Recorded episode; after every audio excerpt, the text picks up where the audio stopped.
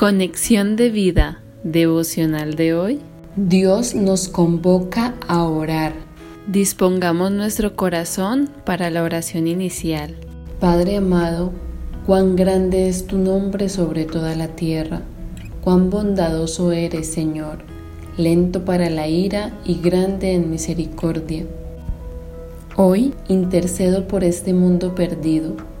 Todos hemos pecado y nos hemos separado de ti desde los más grandes hasta los más pequeños. Te ruego, Señor, extiendas tu misericordia sobre esta tierra y nos lleves al arrepentimiento, a convertirnos de nuestros malos caminos y a volver nuestra mirada a ti. Ten piedad de nosotros, Rey Salvador. En el nombre de Jesús. Amén. Ahora leamos la palabra de Dios. Daniel capítulo 9 versículo 2 En el año primero de su reinado, yo Daniel miré atentamente en los libros el número de los años de que habló Jehová al profeta Jeremías, que habían de cumplirse las desolaciones de Jerusalén en setenta años. Daniel capítulo 9 versículos del 3 al 9 Y volví mi rostro a Dios el Señor, buscándole en oración y ruego, en ayuno, silicio y ceniza. Y oré a Jehová mi Dios e hice confesión diciendo, Ahora, Señor, Dios grande, digno de ser temido, que guardas el pacto y la misericordia con los que te aman y guardan tus mandamientos, hemos pecado, hemos cometido iniquidad, hemos hecho impíamente y hemos sido rebeldes y nos hemos apartado de tus mandamientos y de tus ordenanzas. No hemos obedecido a tus siervos los profetas, que en tu nombre hablaron a nuestros reyes, a nuestros príncipes, a nuestros padres y a todo el pueblo de la tierra.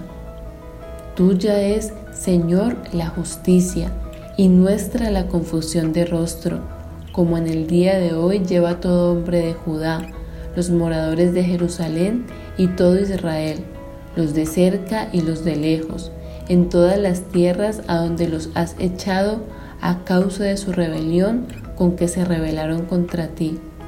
Oh Jehová, nuestra es la confusión de rostro, de nuestros reyes, de nuestros príncipes y de nuestros padres, porque contra ti pecamos. De Jehová nuestro Dios es el tener misericordia y el perdonar aunque contra Él nos hemos rebelado. La reflexión de hoy nos dice, la oración es la respuesta a la iniciativa de Dios. Daniel era un hombre con quien Dios habló de manera directa. En este caso, Daniel estaba estudiando el libro del profeta Jeremías y la palabra escrita se apoderó de sus pensamientos y sintió el impulso de orar.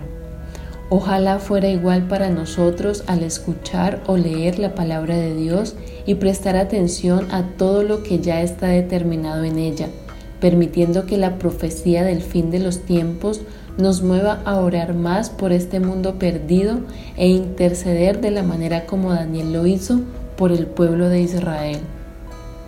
El propósito por el que Dios nos habla es convocarnos a orar somos privilegiados al tener en nuestras manos la palabra escrita, puesto que las visiones pueden desaparecer.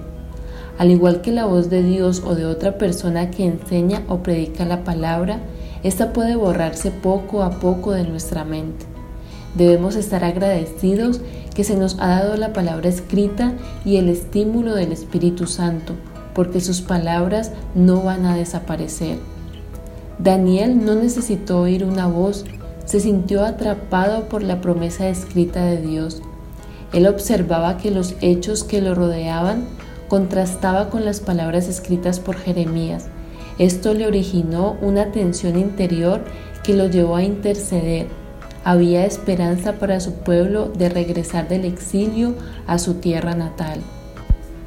Hay conflicto cuando tomamos la palabra de Dios superficialmente porque no sentimos preocupación por este mundo en caos. Quizá la falta de clamor en nuestras vidas indica la falta de lectura de su palabra que nos lleva a esa lucha espiritual interna y nos motiva a orar por otros. Nuestra atención debería ser como la de Daniel al leer la palabra profética e interceder sobre lo que el Señor ya ha determinado para este mundo. La atención por las cosas espirituales puede ser creativa y generadora de vida y cambiar nuestro enfoque al observar nuestra realidad y compararla con lo que Dios dice. Esto haría que nos entregáramos más a la oración, a la súplica y al ayuno, para que el Señor responda a pesar de las situaciones que vemos. Esta intercesión muestra los elementos básicos de la oración, adoración, confesión y súplica. Apela a la misericordia para todos. Daniel destaca el carácter de Dios. Daniel 9, versículo 4. El Dios cuya majestad llena el universo y que mostró sus hechos poderosos para con su pueblo, pero también sus temibles juicios.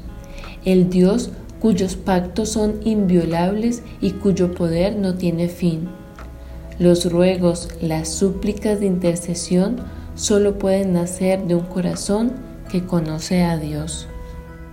Visítanos en www.conexiondevida.org. Descarga nuestras aplicaciones móviles y síguenos en nuestras redes sociales